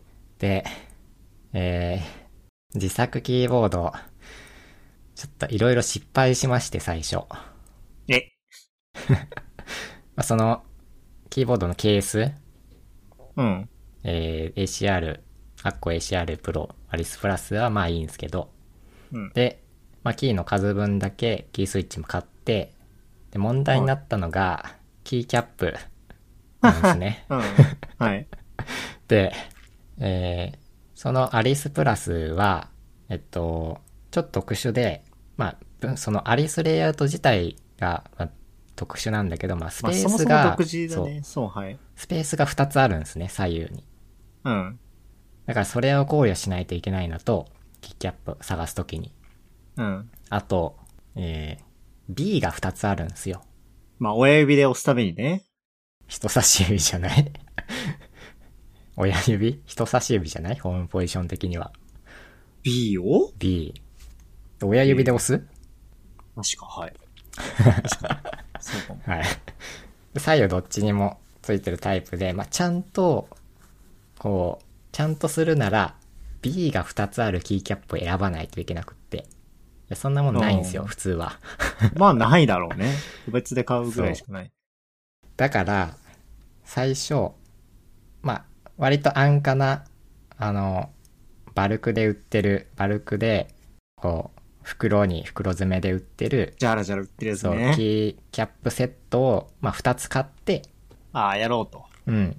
で、えっと、ただ、スペースが2つあって、スペースとか、それは、まあ、ないのよ。ないのっていうか、スペース2つあるんだけど、スペースの長さも違って、普通、普通と。違うんだよね、これ。そう。俺実際に店頭で見たことあるもん、これ。なんで、それも探さないといけなくって、あの、キーキャップを。で、 キーキャップって、まあ、種類があるんですよ。知ってます知ってるよね。してる。キーキャップまあ素プロ材ファイル、だね素材もそうだけど、キーキャッププロファイルって言って、高さとかうん、はいはいはい。の種類があって、まあそれも同じやつをなるべく使った方が基本的には良いのと、まあ今使ってるキーボードとか多分見てもらうとわかるんですけど、まあキーによって高さがやっぱ違うんですね。うん。えっと、まあ上の軸段に行くほど基本的には高い。あそういうことね。はい。そうそう。まあ、同じ高さのプロファイルまあ物にもよもそうあるんだけど、基本的には多分上の段に行くほど高いキーが、になってるから、そこの高さも、 こう考慮しないと いけないし、まあ、そもそもキーキャップの幅もあるんですね。うん。まあ、シフトとかはちょっと長めじゃないですか。そうね。 そういうの。も うそれを、いろいろ、 ちゃんとしようと思うと、まあその、まあ、そんなに種類ない。キーキャップセットだと足りないのよ。まあ、足りないからあ、ーバラで売ってるやつを探すんだけしかないど、で、そんなにないよね。そんなにないね。まあそれが結構高くってさ、バラで売ってるやつが。ままあもうしょうがないからそれ買って帰った はいいんだけど、なんかちげえと。家に帰って、はめてみると、つかねえと。そう。つちょっと幅が広いぞ。ちょっと高さもなんか違うぞみたいな。うん。ので、あの、キーボードとかそういうキーキャップとか全部、勇者工房うん。で秋葉買っ原た、買ったんだけど、秋葉原と御徒町の間にぐらいになる。うん。昼休みたまに行き ます。そう。で、まあ、その日のうちにもう一回行って、足りないすごやいつを、う そう、ん。買って、帰ってきて、うん。で、まあ、ハマったはいいんだけど、やっぱちょっと高さをミスってて。 高さというか。あプロのフ、ァイル、プロファイルの、その時は何、ん、何種の類プロファイル ?OEM プロファイルで、まうあんその、列によって高さが違うのね。列、うん行か。それもなんか違う、違って、まあ一応使えるは使えるんだけど、ちょっと気になるみたいな。うん。で、それ何が、あれしたかというと、まあ、インターネットで調べた時に出てくる、えー表示。まあ、基本的にそのキーの何段目に使うやつとか、使うキーキーか、使うタイプかっていうのは、R1 とか R2 とか、まあ、ロー、そうだねロー1と決まってか、るねうんロー2とかの表示があるのね、ちゃんと。うん。このキーキャップは、まあ、ロー1で使うものです、みたいな。うん。うん。あるね。それがこのインターネットで調べた時に出てくる表示と12345うん。と勇者工房で実際に商品にラベリングされてる数字が逆な逆なのよじゃあ R4 が R1 だったのそうえすごいね、それ。そんなことあるんだ。そんなことあると思って店員さんに言ったら全部直してくれるぞ。うんわかんないけどまあでもそうなんで違うんだろうと思ってじよく見てみるとうん。なんか逆だぞっていうへえ、おもろ。そう、ことで。で、結局、まあ、よくよく調べてみると、よくよく調べてみるとっていうか、あの、これ、アッコーのメーカーの、まあ、キーケース、キーボードケース。で、アッコーから、キーキャップセットが売ってるのね。ちゃんと B2 つ入って る。ああ、アリス用のね。そう、アリス、アリスで使えるやつが。うん。結局、それを買うという、最後には。もう最初からそれでよそかう、った。最初からそれでよかったという。そうだから俺さ、話最初からずっと聞いててさ、あれなんか、専用のあったよな、そう、専用のを全然調べてなくて。なるほ どねだ。からなんか1万円ぐらい無駄にキーキーキャップを いっぱい集めてたっ買ていいやさっう。たんだ。そいやー、まう。あ、ミスったまあ、ーと思って。いやー。はい。という感じの自作キーボードが始まって。今は別のやつ使ってるんですよ。結局。なんでやねん結局というか、あの、アリスプラスは、うん。えーいわゆる65%キーボードのサイズで、えっと、ファンクションの列がない。ファンクションキーの列がない。数字までだね、そう、数字まで。で、まあ、使えはするんだけど、まあ、個人的にはやっぱりファンクションの列が欲しい。あ、仕事で使うんだったらないとちょっとめんどくさいよね。うんままあ、あショートカットでもいいけど、あの、普プ段使いでもログラミングで使うんで、あーそういう普段使いで。まも。で、何が一番嫌だったかっていうと、ファンクションはまだいいんだけど、ああうん。の、一番嫌だったのがチルダはい。ー。はい。左上にあるチル左ダ上ー。左上だね、そうだね。 あれが嫌で。あれがないのが嫌で。独立してないのが。独立してないって何えその、要は65%だと、エスケープボタンと被るああ、はいはい。から、まあ、ファンクションを押しながら、ああ、まあ確かにそうだうね。ん。そう、それが嫌だったんだよね。まあ、ファンクションキーもそうだけど、スケープ、うん。あ、僕、エスケープ使うんすよ、結構。うん。あの、なんか前も喋ったことあるかもしれないけど、ビームを使うんで、ああ、はいはいはいはいはい。はいエスケープを押すんですね。そう、なので、やっぱりエスケープと、そのチルダー、あと、ニョロニョロ、なんて呼ぶっけ、これ。 まあ、どそれぞれ独立しててほしいっていうのがあって、えー今は、えーこれまたアッコーなんですけど、うん。アッコー ACRV、ん ?ACR75V2 ってやつをお、いい、それ俺ちょっとね、欲しかったんよな。使ってます。 75、やっぱ、これぐらいじゃない一番使いやすいサイズとか。うん。そう、そこのれは今65%は初めて使って、アリスプラスで。はいはいはいはい。で、まあ、やっぱり個人的に、ファンクションの列が欲しいなと思って、じゃあ75%。まあ悪くないけどねっていう感じだね。うん。 65は。そう、65も別にまあ使えるけど、どっちかというと、75の方がいいかなってい実際俺も使ってるの82キーだからな。75%。うので、あの、仕事でも使ううん。想定をしてて、だから持ち運びたい。ですね。こうなるとつまり、軽いやつがいいんですよ。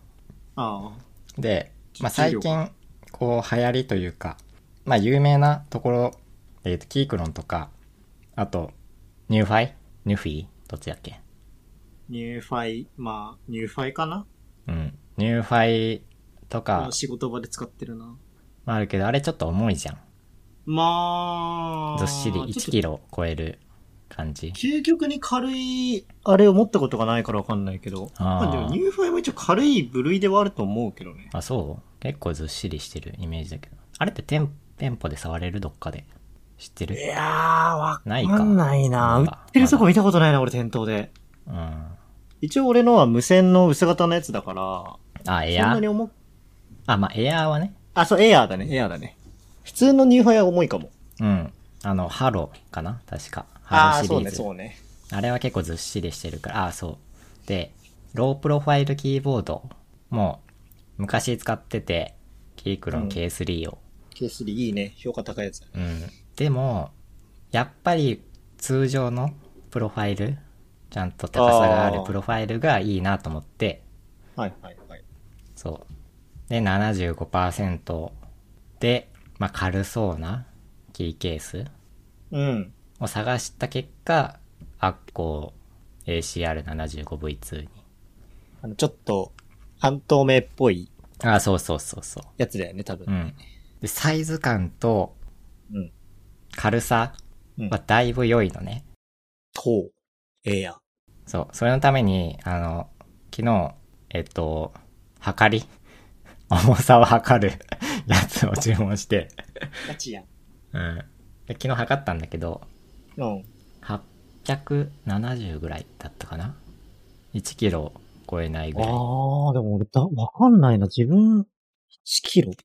そうそう、そう、わかんないからさ、ちゃん と測んねえと。そうだね。だしあんまわかんない意外とね、なんかそういうキーケースって重さを乗っけてくれないのよ。まあ、公式があんまりそうだね。のあだから多うん分、そうだね。持ち運ぶ想定はあんまりみんなしてない気気がするね。そうだね。そあ、うでも、ニューファイエアーの75は 960g って表示されされてる。それエアーよでり軽いんだ。うん。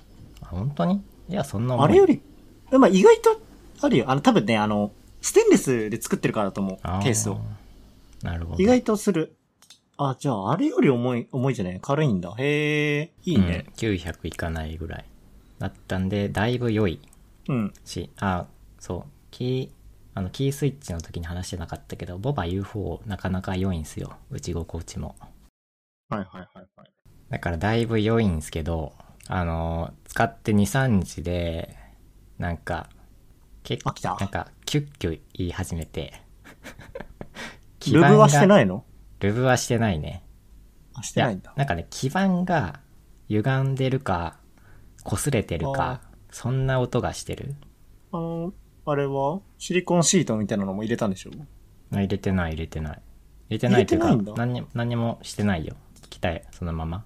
何何もついてなかったし。あれ、そういうもだんからっけかな。わかんないけど、いや、もう来たやつにスイッチとキーキャップはめてるだけ今は。はいはいはい。で、なんか、えっと、左側の列、コントロールシフトあたり、キャップスロックあたりを押すと、なんかキュッキュ言う時があるよね。うん感覚的に。うん。で、なんか、多分中の基盤かなんか、あれがどっかで擦れてんじゃないかという感じの音。ま、うんスタビライザーじゃないと思うから、多うん。分、基板の上に敷く、シー、あ、し下じゃ、下か。下に敷くシートとか、な気がするけどな、どうだろうう。ん、ちょっとわかんないけど、それが気になってしまって、うん。ちょっとどうしたもんかなと、思っている。うーん。うん、うん、うん。まあなんかたまに出て、たまにいつも出てる感じの。大体なんかプレートって言われる、うん。あれを間に差し込んだりするん。でもなん何もついてこなかったけどね。アリスプラス買った時はなんか、なんかついてきたの1枚別で、ん。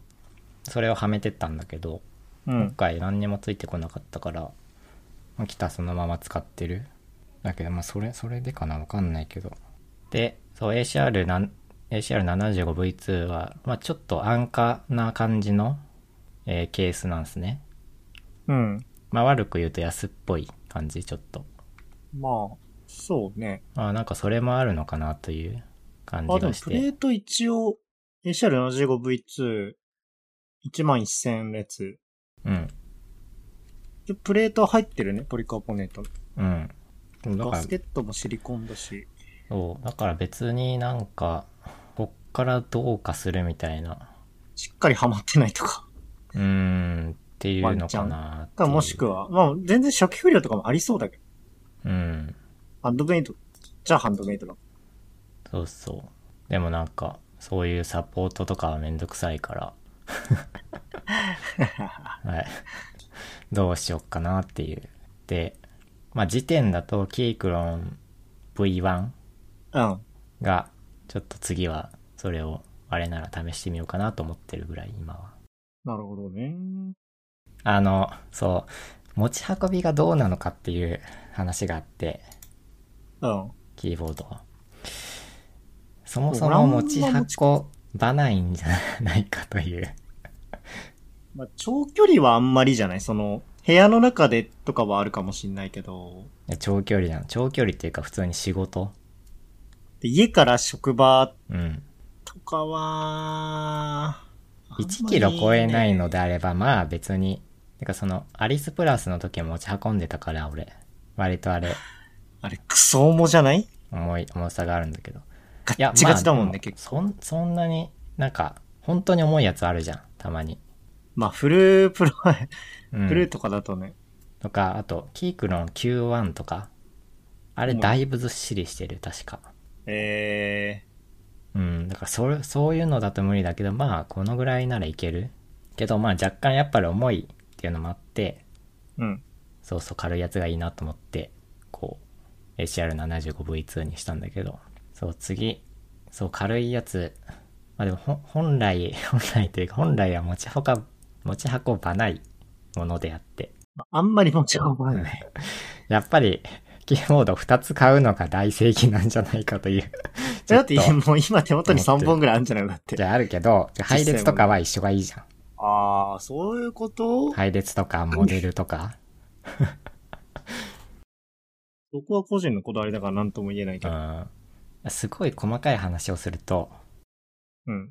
75%キーボードのファンクションの列があの詰めてないやつがいいんですよ詰めてないっていうのはファンクションの列って大体444になってないあそとう。そうそう444になっててあのエスケープが独立してるやつがいいんですねはいちょはっいはいと離れて右と下にちゃんとスペースがあるやつね。そう。まあなんでかっていうと、エあーまあスケープを押すときに F1 を押しちゃうんですよ、たまに。それ、ケイクの K3 の時によくあったんだけど、こ う、ぎっちぎち F1 をだ押っすとた、ね。ヘルプとか出てそう。くるよ。 F1 を押すと、 ヘルプが出てきて、 マジで大パンしそうになるから、 しかも若干読み込みすんだよな、あれ。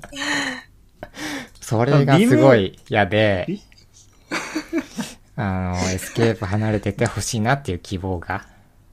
自分はわかんないけど、エクセルとかだとマジ読み込み長いヘルプ出てくるから。うーん、あるんで、あーまあ、確かにそれを言われるとそう。確かにそうだ。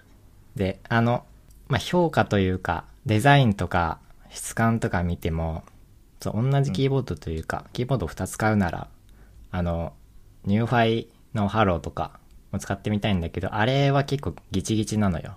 分かれてないタイプ。まあ、ぴったりしとるうね。ん、ぴったりしてるタイプだから、うワーンん、、と思なんかって一。個のスペースに入ってる。 そう、それで、ちょっと今悩み中というか。へへまあ、俺はな、なんだかんだ、対応しちゃってるからな、体で。うーん。家では、あの、ニズの75使ってて、うん。職場はニューファイエアーの75だから。まあ、キー自体は変わらないけど、まあ、一応配列の位置はちょっと違うかな。若干。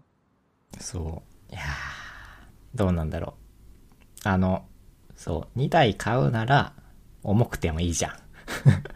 まあ、動持くち運ばからなね。いなら。うん。そうだね。と思うと、こう、他にもいろいろ選択肢がさっき言ったキークの Q1 とか、やっぱりあれは質がいいらしいかあー全然あら、そうそうそう。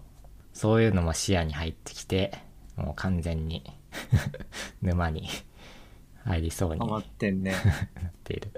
そう、まだなんかあの、ハンダ付けとかまでは行ってないから、ルーブとかまでは行ってないから、そこまでする気はないけど、いや、実際どうなんだろうという、どうなんだろうとか、そ、そこ、適用した方がいいのかという、ギチギチ詰め、 アンクション列に。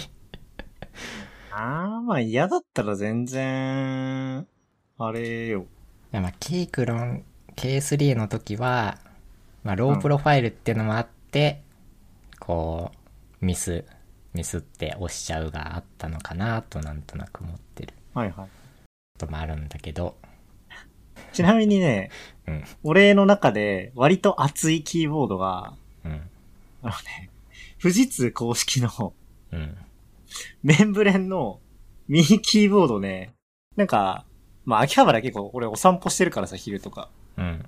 見てるんだけど、そういうコーナー。なんかね、打ち心地めちゃくちゃ良くて、 マジで、 2の、なんだっけ、階層になってんだよね。しかもね、ゲーミングキーボードも出してて、割といいんだ。あの、ロープロでさ、うん、ちゃんとなんてやつ軸体、えっと、俺が良かったなって思ったのは、Bluetooth キーボードの、テンキーレスかな。3000円ぐらいのやつ。これマジで、いい。ほんとそれ。これガチでいい。本当にこれメンブレンって俺すげえ疑ったもん。めちゃめちゃ良かった。富士通なんか昔結構独特な打鍵のどなんかオリジナルな感じのやつを昔出してた気がして今出してるか分かんないけどそれは一時期気になってたことがあってなんて言ったっけな忘れちゃったけどあのマジスタッチとかじゃないよね。マズスタッチとかいやじゃなくてあれとも違うリアルフォースとも違うメカニカルでも静電あれでもない容量やつうんなんちゃらあ、軸なんだ。とも違うへーなんか方式のメンブレンまああのカあテーゴリー的いにいはいメンブレンのシリコななんンて言ったっけななんかそれを出した覚えがあってそれがね一時期気になってたことはあるんだけど他は聞いたことないね正直ね、メンブレンも別に悪い軸じゃないからね。うんあの、シリコンをぷにょぷにょ触ってるような感じの、うんカシャカシャ、カシャカシャする感じ。 なんだっけなあれはなんて言ったっけ変なのあったんだ。うんなんかあったんだよねパッと見は、あんまり見当たらんけど。なんて調べれば出てくるだろ薄型のね、メンブレンとかも。メンブレン薄型じゃないや。あれは、メンブレンじゃなくて、違うやつ。に、2種類あるじゃん、安いやつでさ。ううんメンブレンと、うんパンタグラフか。ああパンタグラフねパンタグラフもまあそこそこいいんだよね。ノーパソとか大体使われてるけど。あれ実は反応速度的には良い、一番良いという噂、昔。あ、そうなんだ。うまあ薄いしね。ん、というのを、あの、アンリーシュドが言ってたよ。ええ疲れないんだよな、パンタグラフは。一時期使ってたけどね、フィルコのパンタグラフ。威力出してるんだ、パンうタんグラフ。昔出してた。ええ3000知ら円ぐらいでねえ。出してて、それ使ってたことがある。はい、という感じのキ四ーボー苦ハドッ。クしてたと、キーボードで。そうなんすよ。なでまだ落ち着いてないんですね。ん ならね。なんなら。落ち着いてる。いや大う変んじゃねいろいろ人のこと言えないからな。調べ中。いや、ニューファイのデザインやっぱいいじゃんね。ニューファイはマジオシャレやね。うーん、あれもすごい魅力的なんだよね。という。言われたからな、俺。どこの、な、どこのキーボードですかああ、言われるよね。はい。という、キーボードの話。奥深です。はい。そう。あと、まあ、机。うえあの、今年は机やろうと思ってて、やるって何机をやるっていうのは、い ?DIY? や、机をいい感じにする。はいはいはい。卓上、卓上をいい感じにする。あ、卓上なんだ。卓上、うん、まあ、机も含めて、周り、あー机の周りをいい感じにするっていうのをやろうと思ってて、今年は。おう。まあ、ま使ってずほ、しいな。あの、モニターアーム。未だに使ってないんですよ、僕は。モニターアームを。お、俺はね、あって2週間放置して最近導入しました。で も、だって神なんでしょモニターアームは。神だね。神。神と、あ聞いてーどうあがいても神。 そう、なんでこれをもっと早く 導入しなかったんだという、ガチで机広い。うん。みんな陥ると言われている。やっぱモどうニ考ターえてもな。モニターアームも導入して、モニターをどうすっか、というのはちょっと悩み中なんだけど、もう普通にあれか、ゲーム全振りとかじゃなくて、割とうん。常用寄せのやつとかね。あの、27インチああー、はいはいはい。の WQHD WKHD 出た。にしようと思ってる。ワイド、ワイドなんちゃら。ワイド、 ワイドわかんないけど、まあ、4K とフル HD の間。なんかあれだよね、1980よりでかいよね。あー、でかい。解見像度頃、に見頃かける。 2000うん。ああ、そう、そうだよっていね。うめっちゃいいやつ。で、もう 60Hz には戻れない体なんで、うん。まあ120以上出るという。素晴らです。うん。で、僕あの、イマジナリースポンサーに勉強ついてるんですけど、はい。それが、えちょ出てっと、あ、まあ出てはいるんだけど、なんぼ6万とか多分。あ、でね、4万5千とかで、LG から出てんだよね、なんか。あ、へえ、だいぶ値段違うね。何が違うんだろうね。それ違いすぎだね。うーんあ、。ほでん、とだ。あの6万。へえ。なんだっけ。枠応答速度。あー、そういうこと応答速度も多分そんなに変そわんんななにい変とわんない思うけどね。だしまあそこに全振りもうしない。まあそんなにそんなこだがわっってもつってりゲいームうも、ね。そう。だってそこに全振りするんだったら24インチを選ぶし。そうだね、まあまあ、そもそもね。そう。 27ってあんま適してないから。適してい。ないからね、ゲーム的には。まあゲームというかその FPS とか。とかは特にそうそうだやろねうと思うと多分24がいいと思うからやっぱりうん。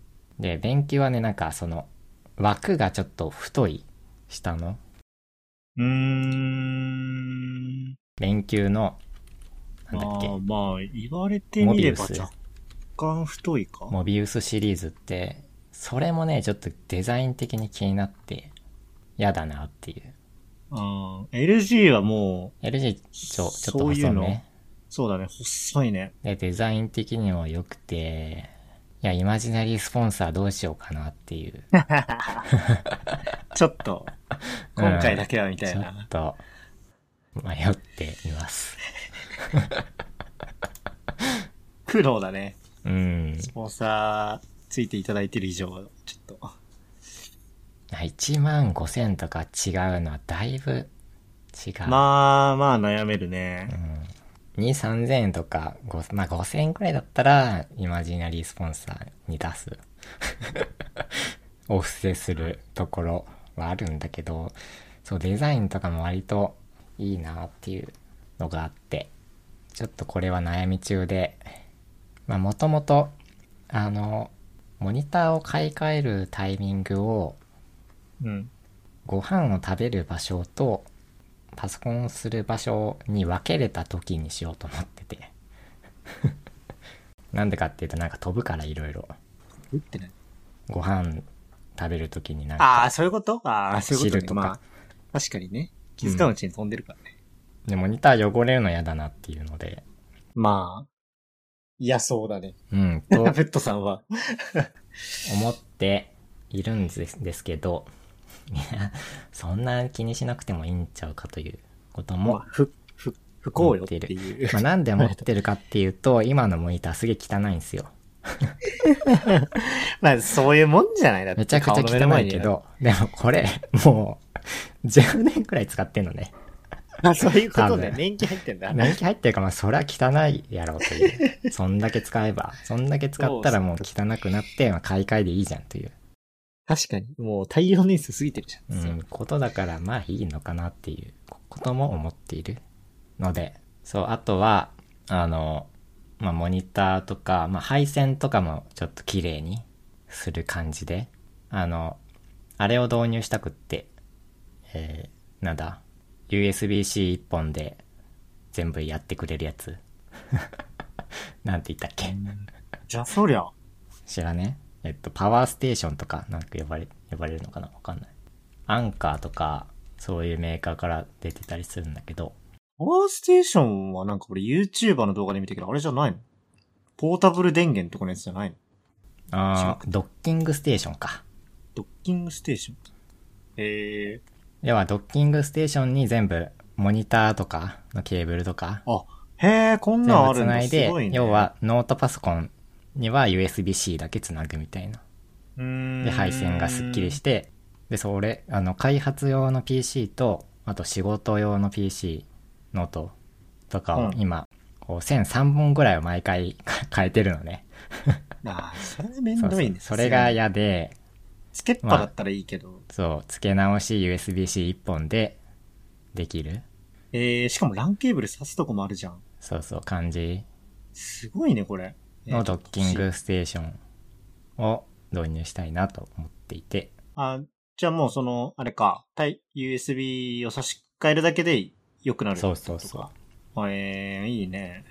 というのとか、そう、そういうので、まあ、机を今年は、 やろうかなっていう感じです。そう。でも、キーボード、 キーボードをやってたら、全然机に行けなくって、うん。 どうしたもんかという感じなんだけど。はい。キーボード決まらんと、うん。結構スペース取るからね。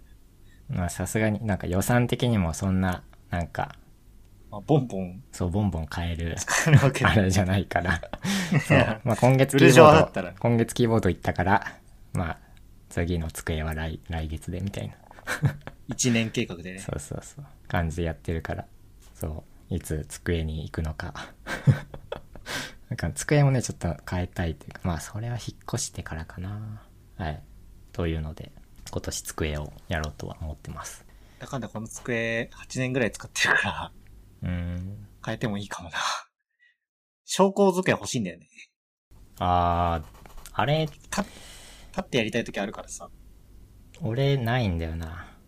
腰とか痛くなったことないから。あー。クソ安い椅子に座ってるけどずっと全然手悪いからな、俺。ケケツはケツはあるけどずっと座ってると腰とかはない私かは、ら骨、骨系は痛くならないってことね。うんだからだしいや椅子に座ろうよって感じだから それがベストじゃないのというわかんないけどまあまあまあ。うんだしあれをそう証拠をやろうと思うとケーブル配線もいろいろ考えないといけないじゃんまあ、え、でも、そんなビタビタな配線してるかないや、わかんないけど基本パルでねって。いや、でも俺だってすごい再線出てるよ、今。いや、まあまあそのま全部あ。やんないといけないじゃん。こう、長さを調節できるように。まあ確かにね。うん、そこもめんどくさいなという感じがあって。まあいや、無線のやつも多いから、割と、お手軽ではあるかもしれないけど、今は割と。キーボードを回すぐらいだったらね、簡単に無線できるから。うん。はい。まあ、証なるほ拠どはねやらないかな、多分。よっぽど腰そことまかではがせ、ん。とうん、痛くならない限りは。りあえず、キーボードとアームと。うん、まあまずはアームかなはいはいはい。やっぱり全然違うという話はよく聞くんでうん。という感じですで えー、あ誕生日おめでこれ何これ誕生日おめでとう誕生日おめでとうではないな。あれ YouTube チャンネルまた。 誕生日おめでとうってなんて書いた、なんで書いたんだろう。あれ誕生日おめでとう。なんで書いたんだうわ、プットさん話題やな。うん。あれ、なんで、誕生日おめでとう。キャラのあー、そうキか。ャラの誕生日なんじゃないブルーアあー、カイブそう。ブルーアカイブだ。なんか、その話しなかったっけラジオだかどこだか忘れたけど。あー、したかもわかんないけど、あの、4月13日、うん。ラブライブ、ラブライブじゃねえ、ブルーアーカイブ で、一番好きな、牛尾のあちゃんそうのだよね誕生日で、あの、こんな誕話して生た日およなめでとうっていうのを僕忘れてて、その 日。マジで、後悔し怖いな。してたっていう話なるなんだほどけどね。。そうで、そこでなんかいろいろ気づいてさ、いろいろ考えて、誕生日おめでとうって、あの、あんまり言う文化はなかったのね。個人的に。まあ、自分がちっちゃい時とかじゃないとね、うん、他人に言うだしこと、親にも言わないし、まあ、言わないね。家族にも言わないし、誕生日なんかするっていうのがあんまりない文化だったから、おう家族的にってことうん、家族的にも。まあ、誕生日会ぐらいはするけど、うんそ。んなこともあんまりしない。親にも、あ、まあ、なんかね、誕生日はしないんだけど、母の日とかはするんだけど、なんか送ったりへえ。父の日母の日とあとクリスマスに なぜかすごいね。怒ってんだけどは誕生日は何もしないのね、うんおめでとうすらい言わない、まあ、なんかそういうこう思考だったから忘れちゃったのかなっていうのをちょっと思って自分の中から抜けてしまってた。うん誕生日おめでとうが。誕生日を祝うっていう概念があんまり薄いというかまあ、俺も結構なくなっちゃってるな。うん実際になんか俺そうそんなだから別に言われても「うんありがとう」って感じありがとうとは思うけど「うん」って感じ割と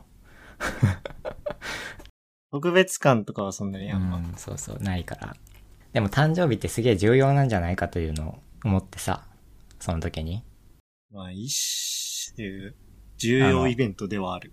そうその人にとってすごい重要ななんだろうアイデンティティというかさ生まれてきたことをおめでとうって言われるのすげえ重要というかさ大切その人が なんだろう存在している理由として なんかすご い重要なんじゃない俺には意味ないけど、ないお前ないがかといるから意味あるみたいな。そうそうその人の感じだと存在を認める結構なんかすごい重要な言葉なんじゃないかと思ってさうん。なんかそう俺はちょっと誕生日おめでとうを軽視しすぎていたのかなっていう気がその時に、なるほど。うん、いやいい話。うんはいぜひで、来年は言い忘れないようにう。ん。いや、そう。その時に思ったのが、いや、マジで、これなんかあの、彼女とかうん。だったらやべえなっていう。にもなんかあ同確かにそれはじちょっ、と同じことをしそうな気がして、ちょっとそれは確かにさ、すやばがいかにも。それやばいなという危機感をちょっとね、持った気がする、その時。ああ、そこまで波及したんだ、自分の中で。 うん。ちょっと良くないんじゃないかという、やっぱり、まあまあまあ、うん、確かにね。のをちょっと思ったっていうことです。ちょっと飲み物を飲みますね。はい。はい。で、もう2時間回ってるんですけど、あと1個だけあって、書いてないんですけどお、えー、先日金曜日、ありがとう .io をリリースしました。また、見てないまだ。変なの出しましたね。見たこれ。見てないであす見てないか。いや、全然伸びなかったから、多分誰も見てない。宣伝したうん、したした。なんか、ありがとう .io。リリースしただけなんじゃないありがとう .io 何かというと、うん。あの、ちょっと前喋ったんだけど、CV ありがとうっていう YouTube チャンネルがありまして。そうだね。前回の。まあ、それを、ちょっとサジェストで検索できたり、できるそうあのさ、YouTube さう、ん。リストを検索できないよね。リストの中そうを。リストの中を検索、まあ、あの、ブラウザ検索。 ブラウザの機能あーで検なる索ほはどでね。き読るみ込んでってことね。けど、まあそれは全部はしてくれないじゃない、多分あれ。そうだね。見えてる。読み込んでる範囲だけだね。そうそうああ、へえ、すご。それを一応全部検索できるのと、まあ、サジェスションを出せるように。はいはいはいはい、はい。まあちょっとなんかあの、親切ではないんだけど、ちゃんと日本語まで打たないと 出てこない。から、まあ、キャラ名だったり、そうアそうニキャメラの名名とか前アだっニメた名りとっかていうことね。で検索できるようにまあ、だいぶ、ええんじゃなかろうしかてありま。 す。はい。ありがとうドット .io。はい。まあ、ぜひお気に入りのありがとうを探してみてくださいということで。 で、まあなんか勢いでリリースしたんですけど、まだうん管理者には何も言ってなくて、その CV ありがとうのはは。うん DM でちょっとね、じゃあ。怒られたら、いや、なんか連絡手段がなくて、おーん YouTube にコメントでもしたら。うん。で、まあ、それとは別件で、あの、YouTube を、えっ、と、うん他のサイトに埋め込めるかどうかっていうのを設定できるみたいで、投稿者がってこそうそう、管理者とが。はいはいはい。で、なんかそれが一時期から、その CV ありがとうチャンネルの一時期から、なんか無効になってるのね。他チャンネルの埋め込みが。うんで、それを、えっと、解除してくれませんかっていうのはコメントした。他サイトでも。も埋め込めるようにしてくれと。してくれませんかというコメントだけは一応ししておいてあるんだけど、だから、あの、ありがとう .io でも一部の、まあ、最近の、うん。えー動画は、あ、あの出せてないんだ。そうそう、モーダルで出るんだけど、YouTube が、うん。えモっーダルと、再生できませんっていうこう感モじーにダなルっっててるだいぶ専門用語出てきたけど、あー俺はわかるけど、はい。あの、なんかポップアップ的なやつだよね。 そう、ポップアップで出てくるんだけ一ど。応本家が再生されるやつ。うん、そうそうそう。本家っていうのかな本家っていうか、YouTube 埋め込みそうそうそう。してるうん昔の動画、昔のやつは、多分、埋め込まれてんだけど、そのまま。うん。埋め込まれて、そのまま出てくるんだけど、YouTube 再生できるんだけど、最近のやつは、あの、YouTube にリンクしないと、見れない感じになってる。うん。うん。サイト見てる今、さーっと眺めてる。うん。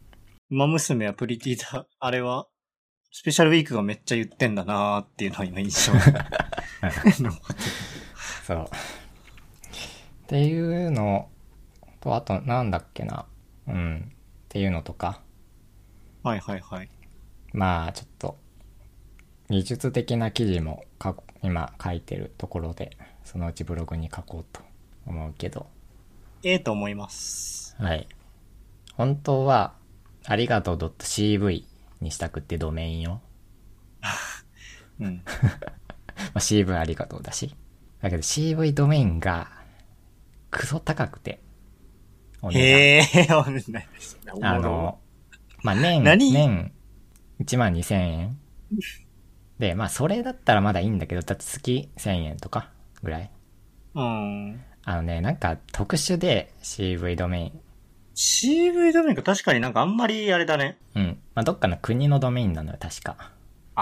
へえで、ー。CV。まあ、そういう特殊なのもあって、 なんか別で月7000円かかるって、すごいね。 そう、す言われごいて、ね。それは無理だ年間10な万っってて。ことじゃん。そう、それは無理だっていう すごいね。